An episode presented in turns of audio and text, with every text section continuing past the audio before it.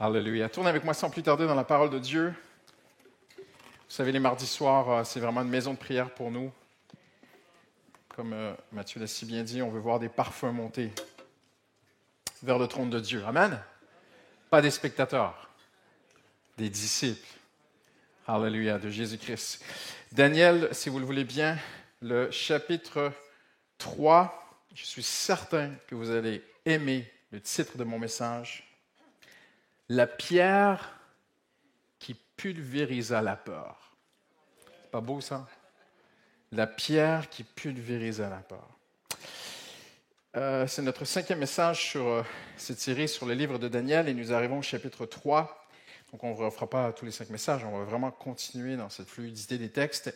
Et au chapitre 2, Nebuchadnezzar, en fait, est un jeune empereur qui vient de rentrer de ses conquêtes il a, d'après les historiens, il aurait autour de 30 ans. Pourquoi, pasteur, tu dis ça alors que ce n'est pas écrit dans la Bible, tout ça? Enfin, Il y a des écrits euh, très intéressants sur euh, l'Empire babylonien, dont les chroniques babyloniennes qui existent, qui sont des récits euh, historiques. Si un jour vous pouvez aller au British Museum à, Londres, vous pouvez voir ces, ces, tablettes en fait qui sont là.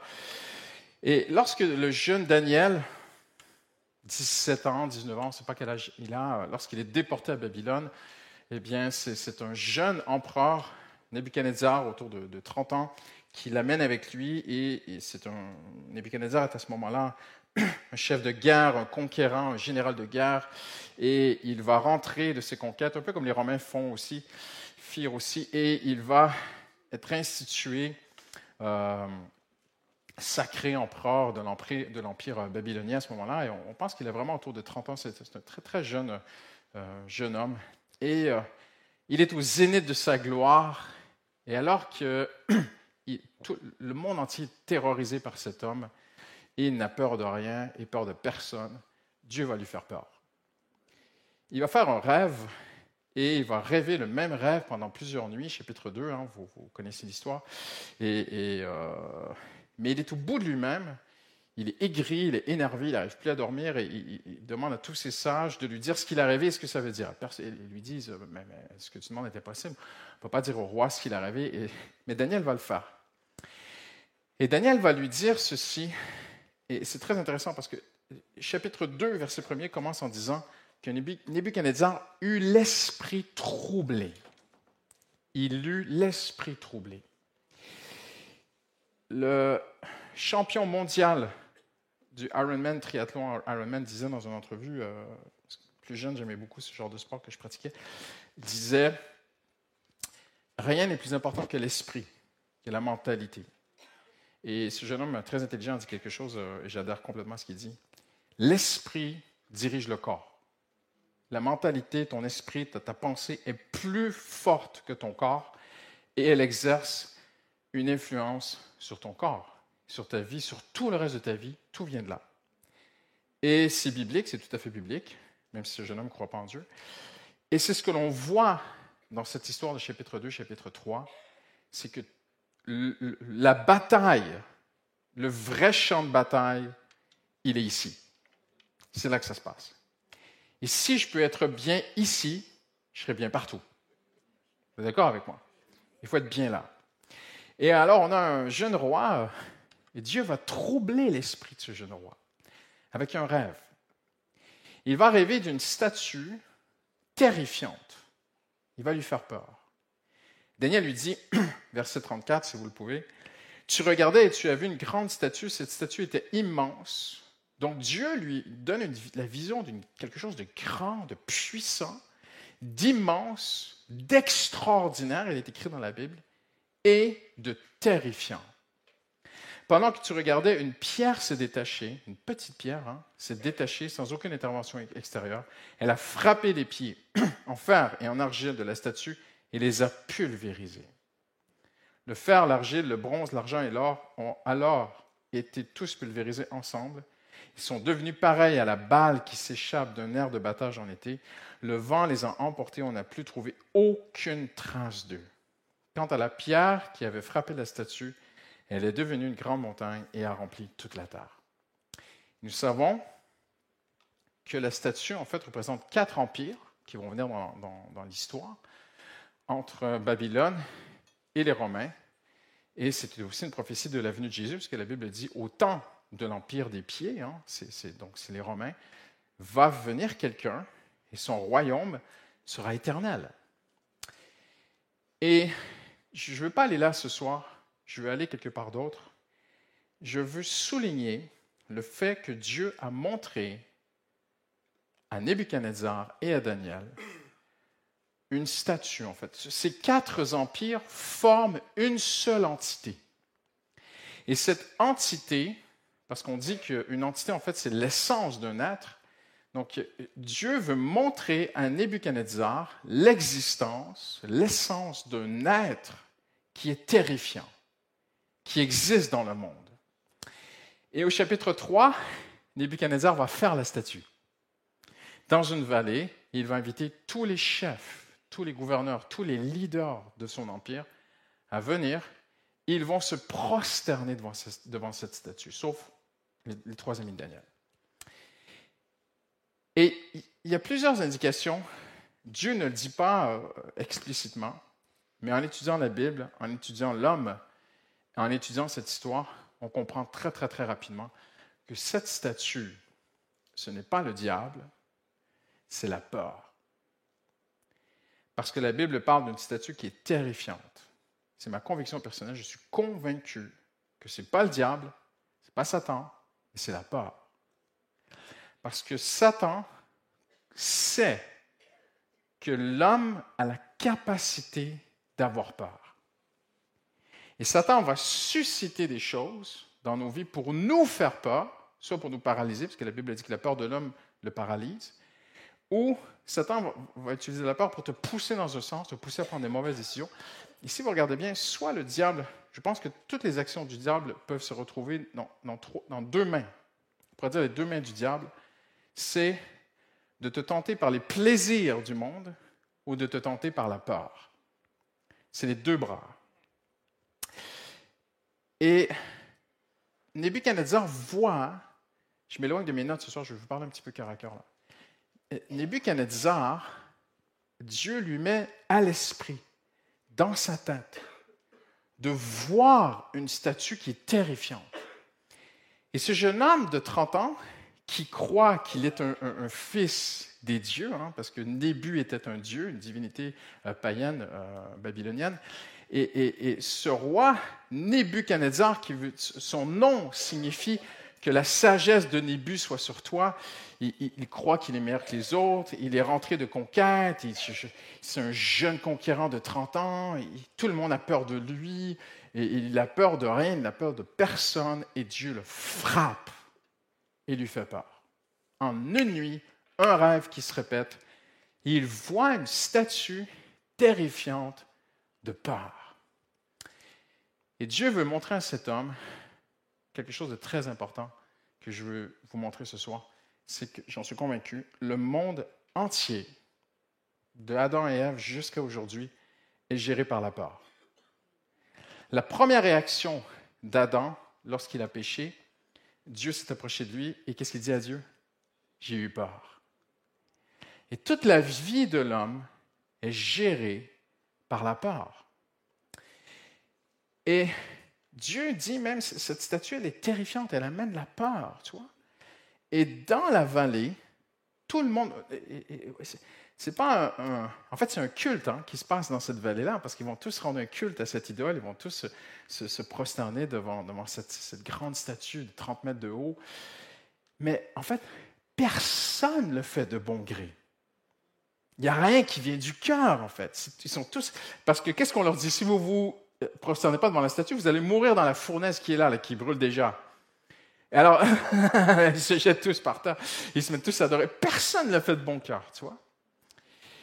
Et ce que je veux voir avec vous ce soir, c'est que la plus belle chose dans cette histoire, c'est pas la statue. C'est elle qui prend toute la place, on dirait, dans cette, dans cette histoire. Mais ce qui est le plus beau, c'est qu'une petite pierre se détache sans l'aide de personne. Un petit caillou va frapper les pieds de la statue. Et toute la statue, parce que lorsqu'elle est décrite, il est dit que euh, le dernier empire était de fer et très puissant, très très dur. L'empire romain était un empire euh, terrible. Si vous avez étudié l'histoire, c'est pas de temps ce soir, mais extrêmement dur, les Romains. Sans cœur, des hommes sans cœur. Et, il dit, la tête de la statue, c'est toi, Nebuchadnezzar. Et on sait à travers les Écritures, à travers les Écritures d'Ésaïe et de Jérémie, que Nebuchadnezzar parfois a été une image de Satan lui-même.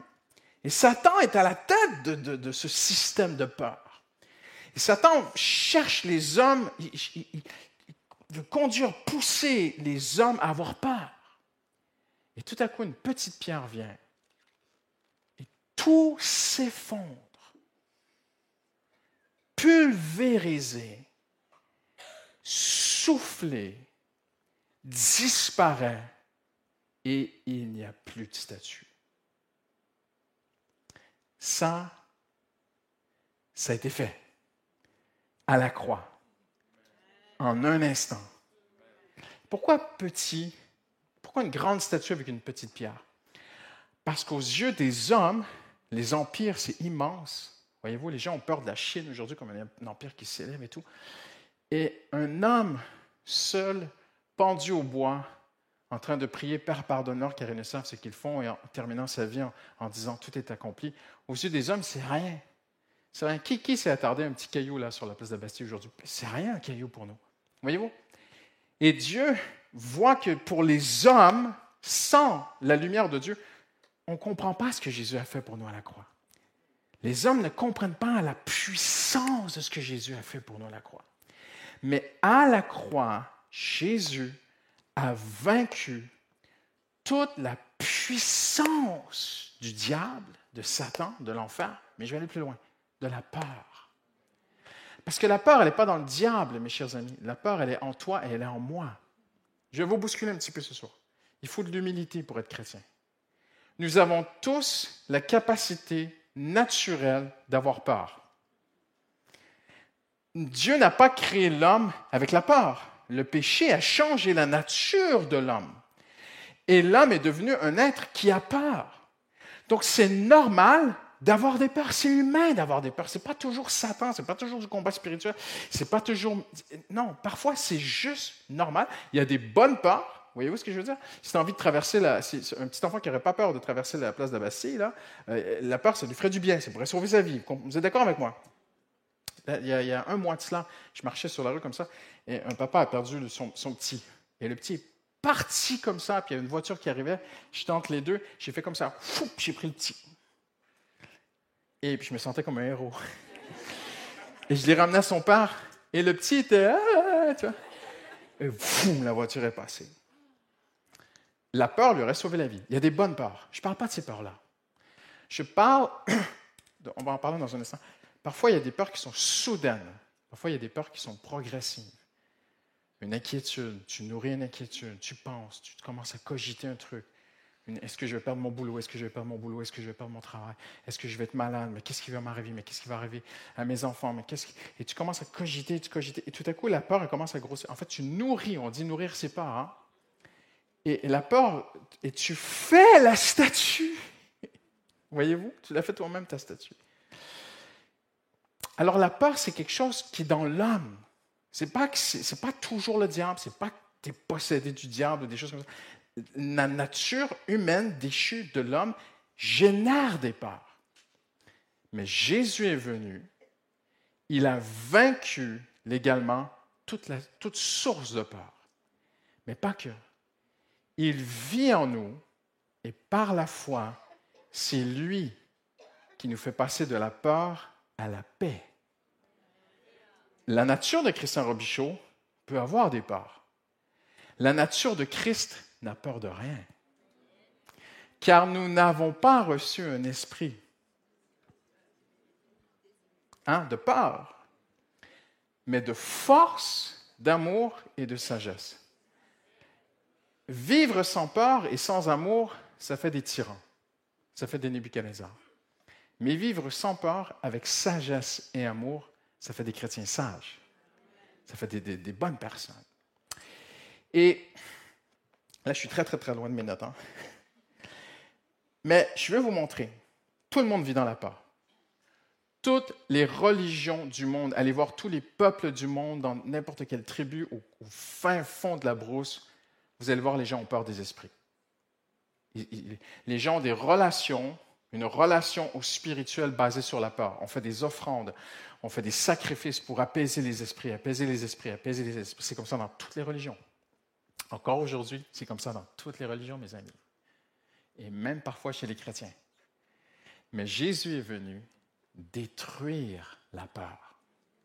Et Dieu veut une, relation avec nous de paix. Amen. Et non de peur. On peut s'approcher de Dieu par le sang de Jésus sans avoir peur de Dieu. Et puis, OK, donc je continue. La peur d'être pauvre, la peur d'être malade, la peur d'être que l'État soit en défaut de paiement, la peur de qu'est-ce qui va arriver, la peur de l'écologie, la peur des hommes, la peur du diable, la peur de soi-même, la peur d'échouer, la peur de retomber, la peur d'être trompé, la peur de tout. J'aimerais dire ceci, aucun homme ne peut vaincre la peur par lui-même. On en entend parler de partout, euh, comment vaincre ses peurs, comment surmonter ses peurs. Tu peux le faire occasionnellement, tu peux le faire temporairement, tu peux le faire momentanément, mais tu ne pourras pas vivre paisiblement, durablement sans Jésus-Christ, c'est impossible. Christ vit en nous. Et je me posais cette question, Seigneur, comment ils ont fait ces trois gars pour rester debout quand tout le monde s'est prosterné? Vous connaissez l'histoire. Hein? Ça nous a tous émerveillés. Ah, Shadrach, Meshach et Abednego, ah, des héros de la foi. Vous avez tout à fait raison. C'est très, très honorable ce qu'ils ont fait. Mais je ne pense pas que ces gars-là sont restés debout sans peur. C'est mon avis. Je pense qu'ils ont quand même été sous pression, ils ont été oppressés, ils ont été tentés, ils ont été... Euh, je pense qu'il leur était impossible humainement de ne pas courber devant la peur. Mais il y avait quelque chose dans ces gars-là. Et voici ce que je pense. Ça, c'est chapitre 3. Au chapitre 2, ils reçoivent avec Daniel la vision et le sens du rêve. Et Daniel leur dit à Shadrach, Meshach et Abednego, la grande statue, la petite pierre vient, tout s'effondre et la petite pierre devient une grande montagne. Et ne pensez pas que Jésus vaincra la peur à la fin du monde. Non, non, non, non. C'est fait il y a 2000 ans. C'est ce que le Nouveau Testament a. Ne pensez pas qu'un jour nous vivrons sans peur, un jour il n'y aura plus de peur. Non, c'est possible aujourd'hui, par la foi en Jésus-Christ, de vivre dans la paix de Dieu. Parce que c'est lorsque la pierre est petite qu'elle a détruit la peur. C'est pas lorsque, parce qu'à la fin de la vision, c'est que la petite pierre remplit le monde et devient une grande montagne qui remplit le monde. Ça, ça sera la fin, quand la gloire de Dieu remplira toute la terre. Ça, c'est la fin de l'histoire. Là, nous, on est à la petite pierre. Jésus a l'air petit, mais il est vainqueur. Il est dans notre cœur. Ça a l'air tout insignifiant, ça a l'air caché, ça a l'air petit. Mais c'est lui qui fait tomber la peur. Et ces gars-là, ils étaient là quand Daniel a reçu la vision. Ils ont entendu l'explication. Un jour va venir quelqu'un, son royaume Quelques mois plus tard, parce que ça a pris des mois à faire cette statue, il se retrouve là, il la voit. Dis donc. Et il y a quelque chose en eux qui fait que même si. Ne pensez pas qu'ils étaient comme ça, la fleur au fusil en train de siffler. Je te donne mon cœur. Qu'est-ce qu'ils font là après cette La vie est cool, on a Jésus. Non, non, non, non, non. Je crois qu'ils étaient. Je crois que leur cœur leur battait. Je crois qu'ils voyaient la fournaise fumer déjà pour eux. Je crois que ouh, ça commençait à être tendu là. Oh. Et puis les, les gars ont commencé à les pointer de Waouh, ça s'est mis à parler. Waouh, waouh, waouh. Puis t'as vu, tout le monde nous regarde. On va cramer les gars, on va finir en barbecue tout. Mais on lâche pas, on lâche pas, on se avec Jésus. Je pense qu'ils ont eu peur. OK, c'est mon interprétation. Je pense qu'ils ont été oppressés. Je pense que ça a été vraiment difficile pour eux. Mais il y a une force en eux qui a fait qu'ils ne pouvaient pas se courber. Qu'est-ce que ça veut dire pour toi et moi ce soir? On en a des peurs. Pasteur Christian, tu as des peurs? Eh ben ouais. Mais tu es le pasteur principal, tu devrais être le plus brave de nous tous. Eh ben non. Dieu choisit des choses faibles. Tous les chrétiens ont des peurs. tous les êtres humains ont des peurs les chrétiens sont comme les autres. Mais il y a quelque chose chez le chrétien qui fait que même si la peur est là, je ne peux pas céder. Je vais la combattre. Je ne peux pas reculer, je ne peux pas céder, je ne peux pas plier devant ça. Il y a quelque chose en nous qui fait non, non, je ne peux pas. Et ce qui est extraordinaire, vous connaissez l'histoire, c'est que ces gars-là représentent l'Église dans le monde. Tout le monde a peur, les amis. La banque euh, de, Silicon Valley est tombée là, ce week-end. Tout le monde a tremblé pendant 24 heures. Et puis, ah, finalement, OK, ça va. L'argent mène le monde. Tout le monde vit dans la peur. Tout le monde a peur. Tout le monde veut que tout soit bien pour pas avoir peur. Voyez-vous? Donc, tout le monde courbe. Tout le monde.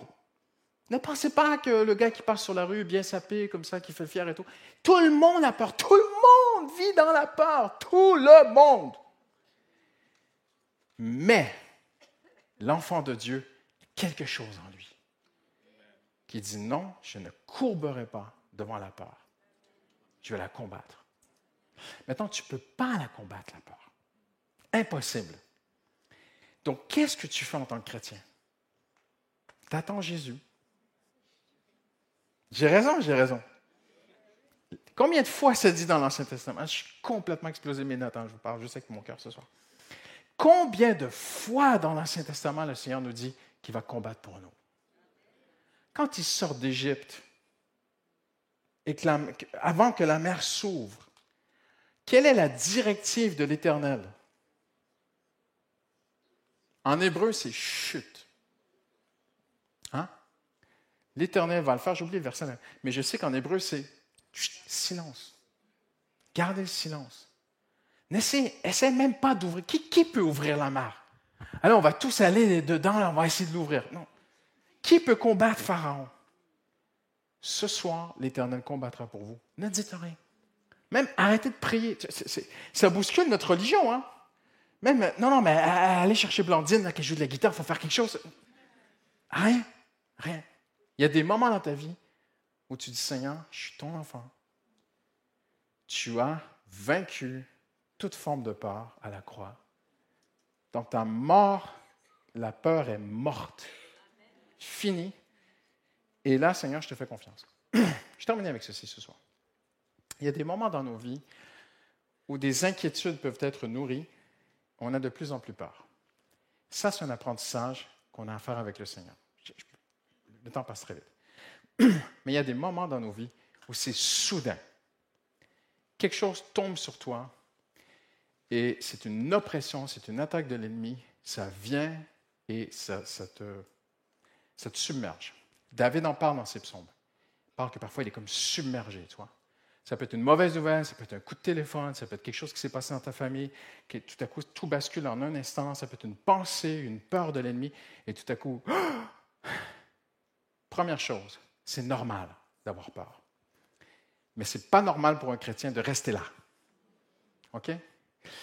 Il y a des années, j'étais pasteur de jeunes. On sortait d'un week-end, on avait fait un week-end de, jeûne et prière. Et euh, j'avais un ami qui conduisait ma voiture, Maxime, qui conduisait la voiture à côté de moi. Et on rentrait. Et on chantait. On avait un très beau week-end. En un instant, il y a un truc qui me tombe dessus. Je regardais par la fenêtre. Personne ne savait rien. On ne chantait plus. On faisait de la route. On rentrait. Tout. Et un esprit de découragement commence à me tomber dessus. Bombardé dans mes pensées. Mitraillé. Ça déferlait sur moi. C'était juste plus fort que moi. Et j'avais jamais vécu un truc comme ça, toi. Et mon ami Maxime, qui conduisait la voiture, lui, les gens qui dormaient derrière et tout, faisaient la sieste et tout. Le Saint-Esprit tombe sur lui, il se retourne vers moi, il commence à me prophétiser dessus. N'écoute pas l'ennemi. Il sait rien. Moi, je suis comme ça, je regarde par dehors, toi. Je regarde dehors par la fenêtre. Il commence à me à prophétiser sur moi, à proclamer la fidélité de Dieu. je ne sais pas comment vous expliquer, mais il y a un truc qui est parti il y a un truc qui s'est levé. J'étais, oppressé. Oppressé. Lorsque j'ai donné ma démission euh, au Canada pour venir en France il y a 17 ans, et peut-être même plus, ouais, 17 ans et demi, presque 18 ans, euh, je me souviendrai toujours toute ma vie. c'était OK, non, non, non, Puis, euh, prie ensemble, le pasteur et moi. OK, Christian, tu peux aller travailler ton projet, tout ça. Je rentre chez moi le soir. Il y a quelque chose de noir, de ténébreux, de, de une sorte de nuage me tombe dessus. Mais où est-ce que tu amènes ta famille? Où est-ce que tu les amènes? Mais qu'est-ce qui va t'arriver? Je ne voyais, c'est comme si je voyais plus d'avenir. C'est comme s'il y avait un mur devant moi. J'étais oppressé. Oppressé. Je pourrais vous en parler pendant des heures. Et je ne savais plus quoi faire, en fait. Tu chasses, tu prends autorité. Parfois, oui. Mais je te dis, je vais te dire une chose. Parfois, là, tu ne sais plus quoi faire. On s'est mis sur le canapé, Justine et moi. Il était 23 heures. Justine a pris ma main, il était 22 heures. Et puis on a juste prié ensemble. On chantait Louis Seigneur. Je dis, écoute, il y a un truc qui me tombe dessus là. Je ne vois plus devenir toi. À 23 heures, Dieu m'a visité. J'ai vu quelque chose descendre du ciel dans mon cœur. Je l'ai vu descendre du ciel, rentrer dans mon cœur. Ça m'a dit, je ne savais pas où j'allais avec ma vie. Va en France, tu vas tourner dans les églises, tu vas aider les pauvres, et après tu seras pasteur à Paris. Ça fait 17 ans que je suis là, je suis venu en France, j'ai tourné dans les églises, j'ai aidé les pauvres, et je suis pasteur à Paris. Impressionnant, hein? Je peux te raconter plusieurs fois dans ma vie comme ça, où il y a eu des moments, c'est juste plus fort que toi. C'est juste, c'est une oppression, c'est une attaque soudaine de l'ennemi. Et là, tu te dis, mais qu'est-ce qu'on fait? J'ai une bonne nouvelle, fais rien. Tu peux demander de la prière, tu peux, bien sûr. Parfois, il faut chasser. Mais il y a des moments, c'est la statue qui vient te fou, elle vient sur toi. Et tu sais qu'est-ce que tu fais? Tu es un enfant de Dieu. Tu dis non, il y a un petit caillou qui t'a cassé en mille, en de toi. Et, Seigneur, j'attends. Et ça m'a rassuré parce qu'un homme de Dieu pour qui j'ai beaucoup de respect avait dit à son fils un jour, son fils avait dit, papa, je suis oppressé par un truc, je ne sais même pas ce qui m'arrive. Puis son père, un homme de Dieu très, très... Euh, vraiment un homme de Dieu pour qui j'ai beaucoup de respect, l'a regardé comme ça en souriant, dit, ah oui, oui, je connais. Je connais très, très bien. C'est l'ennemi qui t'attaque. T'inquiète, reste là, reste paisible, compte sur le Seigneur ça va passer. Et ça passe. Il y a des choses qui sont plus fortes que nous. On ne peut pas les combattre par nos propres efforts. Tu peux citer tous les versets que tu veux, tu peux essayer, et ça t'oppresse parfois. Et tu dis, mais j'arrive même plus à, à penser bien. Jésus l'a fait. Il y a une petite pierre qui s'est détachée, qui a cassé toute cette grosse statue-là, incroyable, a été pulvérisée et est partie comme du vent fini. Et ça, le Seigneur peut le faire. En terminant ce soir, c'est pas toujours comme ça. Merci Seigneur. Hein. Parfois, il y a des pensées qui te viennent, tu commences à les cogiter, tu les as nourries. Là, tu es pris avec ce truc. Ça t'est déjà arrivé? Vous êtes avec moi? Ah, ah, ah commençais à m'inquiéter à j'étais. Oh là là là, je suis pris avec ce truc, tu vois. Voici qu'est-ce que le Seigneur nous dit. Quelques petites euh, pensées très pratiques que moi je fais dans ma vie. La première chose que j'ai remarqué, c'est que Jésus dit arrière de moi Satan. Impressionnant, hein? Qu'est-ce qu'il a voulu dire? En disant arrière de moi Satan, en fait, il dit hors de mon champ de vision. En d'autres mots, c'est à moi, Christian Robichaud, de faire l'effort de ne plus penser à ces choses qui m'inquiètent, que j'ai données à Dieu, et maintenant je dois penser à autre chose. À quoi Jésus pense-t-il à ce moment-là? Ça va bousculer. À la croix. Arrière, parce que Pierre dit, non, non, tu n'iras pas mourir à la croix. Arrière de moi, Satan, je vais à Jérusalem. Ça veut dire quoi pour un chrétien aujourd'hui? J'arrête de m'inquiéter, je vais aimer les autres. Dieu ne m'oubliera pas. C'est très important. Dieu n'abandonnera jamais un chrétien qui pense aux autres, qui est en chemin pour aider quelqu'un. Seigneur, je t'ai donné mes, dossiers, je t'ai donné mes besoins, je t'ai donné mes fardeaux. Et Seigneur, et regardez ce que Jésus dit. Jésus dit, venez à moi, vous tous qui êtes fatigués et chargés. Et qu'est-ce qu'il dit après? Prenez mon joug. Ah ben non. Tu me demandes de te donner mon fardeau pour en prendre un autre. Eh ben oui on a tous besoin de se charger l'esprit de quelque chose. Il faut que mes pensées soient occupées à quelque chose. Jésus dit, moi, mon fardeau, il est doux et léger. Toi, Christian, tes problèmes, ils sont lourds et compliqués. Donne-les-moi, arrête d'avoir peur. J'ai vaincu la peur à la croix, mais porte autre chose. Inquiète-toi de tes frères et sœurs. Ça, c'est doux et léger. Ça, c'est le vrai évangile. C'est bon, hein? Une autre vérité en terminant. Jésus a dit, faites attention à la façon dont vous écoutez. J'y vais à l'oreille comme ça. Marc 4, 24, je crois. Je crois que c'est ça. Marc 4, 24, vous vérifierez.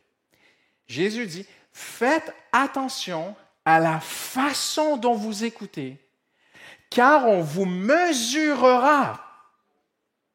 Qu'est-ce qu'on mesure? L'écoute. Faites attention à la façon dont vous écoutez, car on vous mesurera avec la même mesure que vous utilisez, et on y ajoutera. Qu'est-ce que ça veut dire pour moi ce soir? Ça veut dire, Christian, fais attention. Fais attention à la statue.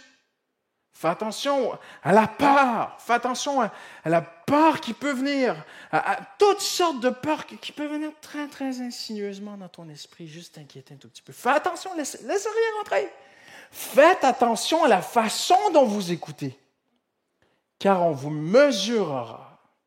En d'autres mots, avez-vous remarqué, Jésus n'a pas dit Dieu dans cette phrase, il a dit on. Voici ce que je crois.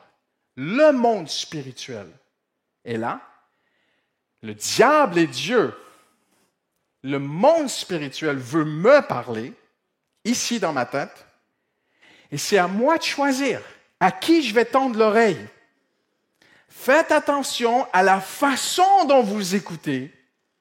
Tu, tu, tu demain, tu arrives au travail et puis tu as deux, trois collègues qui sont en train de, de s'inquiéter de l'économie, la boîte va fermer, je ne sais pas, n'importe quoi. Et là, tu viens, tu portes une grosse oreille à ce qu'ils disent. Qu'est-ce qui va arriver? Mais tu te un train de problèmes dans l'esprit. Le monde vit comme ça. Toi, tu ne peux pas vivre comme ça. Le monde ne fait que s'inquiéter. Ils passent la journée à s'inquiéter, alors qu'est-ce qu'ils font ce soir? Ils sortent en boîte pour oublier. On ne peut pas vivre comme ça, non. Faites attention à la façon dont vous écoutez. Alors voici ce que Dieu nous dit ce soir. Soit je mets mes yeux sur la statue, ou soit je mets mes yeux sur la pierre. Moi, j'ai choisi. Je vais mettre mes yeux sur la pierre. Parce que la pierre, elle casse la statue. Mais la statue, veut me faire peur. il y a toutes sortes de choses dans ce monde pour te décourager, pour te mettre la peur, toutes sortes de choses que tu peux être en train de vivre. Oui, mais pasteur, moi, ce n'est pas une statue. Moi, c'est des vrais, vrais problèmes. OK. Mais pour tes vrais, vrais problèmes, j'ai une bonne nouvelle. Moi, j'ai des vraies, vraies promesses. Alors, tu peux soit passer ta vie à penser à tes vrais, vrais problèmes, ou tu peux passer ta vie à penser à tes vraies, vraies promesses. J'ai raison, j'ai raison là? Alléluia. Il faut faire des choix. Faites attention à la façon dont vous écoutez, car on vous mesurera et on vous donnera la mesure. Ça veut dire que si tu t'inquiètes un peu, tu seras un peu inquiet. Si tu écoutes un petit peu les mauvaises choses, tu seras un petit peu. Si tu écoutes beaucoup, tu commences à ruminer, tu passes la journée à penser, tu es dans ta cuisine. Ah, eh bien, la statue, tu es en train de la faire toi-même. Avez-vous remarqué qui a fait la statue? C'est Nebuchadnezzar. Il a fait lui-même sa statue. Il s'inquiète. Et Dieu nous prophétise à travers cette histoire. Nebuchadnezzar vit la statue. Il a eu peur, il l'a fait. Et plus l'homme, plus je donne de l'importance à mes peurs, plus je me fais peur. Et je fais moi-même la statue. Mais pas Shadrach, Meshach et Abednego. Et quand ils ont été jetés dans la fournaise, Nebuchadnezzar, l'homme qui avait peur, l'homme qui a fait la statue de la peur, regarde la fournaise et qu'est-ce qu'il dit? La Bible dit se leva. Ça veut dire qu'il est assis, il est assis sur son trône, le mec. Toi. Il se lève. Il dit mais, mais on a jeté trois. Il y en a quatre. Et le quatrième brille plus que les flammes. C'est comme le Fils des dieux. Si ce n'est pas le Fils de Dieu, mais c'est qui? C'est Jésus-Christ. Ils ont cru à la puissance de la pierre ils ont eu le Fils de Dieu avec eux dans la fournaise. Parfois, tu ne pourras pas t'éviter la fournaise. Parfois, le Seigneur fait passer ses enfants dans la fournaise. Mais quand ils sortent, ils ne sentaient même pas la fumée. Voyez-vous, c'est des choix. Faites attention à la façon dont vous écoutez, car on vous mesurera. Qu'est-ce que Jésus a dit? Qu'il soit fait selon ta foi. Donc, plus je crois aux promesses de Dieu, plus je leur accorde de l'importance, plus je me nourris de la parole, de la présence, des promesses. Je vais vous dire quelque chose. On a beaucoup parlé d'avoir un esprit positif, de penser positivement, de parler positivement, d'être optimiste, tout ça. Vous savez quoi? Je suis tout à fait d'accord. La seule différence, c'est que le monde n'a pas de raison. Ils n'ont pas de raison d'être positifs et d'optimistes parce que le monde va de mal en pire. Et puis la Bible a dit que ça finit mal pour les gens sans Jésus. Mais le chrétien, mon cher ami, toi et moi, nous avons toutes les raisons du monde d'être positif, optimiste, de parler positivement, puis de penser positivement, parce qu'il y a tout ce qu'il faut ici pour nous nourrir positivement. Alors, sur qui allons-nous mettre nos yeux? La statue ou la pierre? Moi, j'ai choisi la pierre, parce que c'est elle qui a déjà vaincu la statue. On se lève ensemble?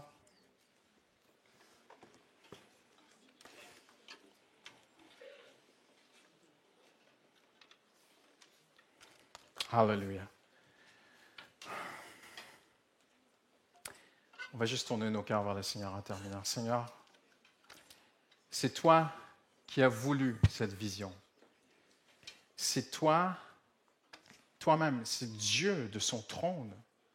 Tu as donné ce rêve terrifiant à Nebuchadnezzar pour lui montrer, pour nous montrer que la peur domine le monde.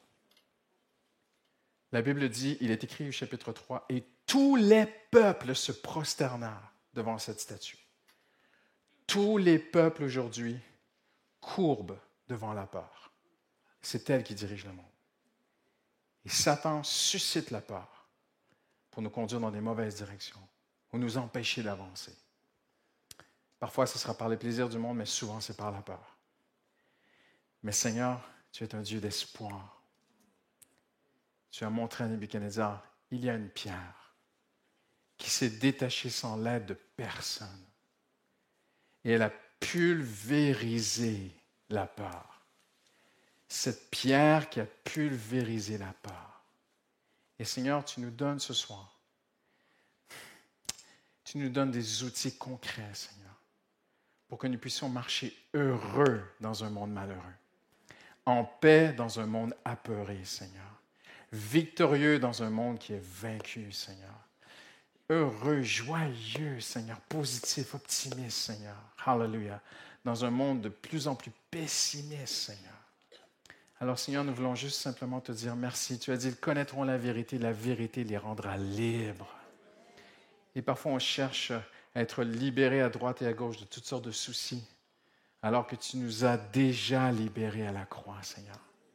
Et tu nous regardes ce soir. Et tu nous dis, qu'il te soit fait selon ta foi? Si tu mets tes yeux sur cette pierre, j'honorerai ta foi. Ne mets pas tes yeux sur tes peurs. Toi-même, tu vas en faire une immense statue. Ne va pas là. Fixe-toi sur Jésus. Apprends à connaître mon Fils. Hallelujah. Apprends à marcher avec mon Fils. Apprends à nourrir tes pensées de mon Fils. Hallelujah. Cette pierre qui a pulvérisé la peur au nom de Jésus, Seigneur, on te dit merci pour cette liberté qui libère nos cœurs ce soir. Et tous ceux qui l'aiment disent Amen. Amen. Alléluia. Merci d'être venu dans cette maison de prière. Merci Seigneur pour sa parole. Rentrez bien à la maison, que le Seigneur est avec vous. La pierre est avec vous.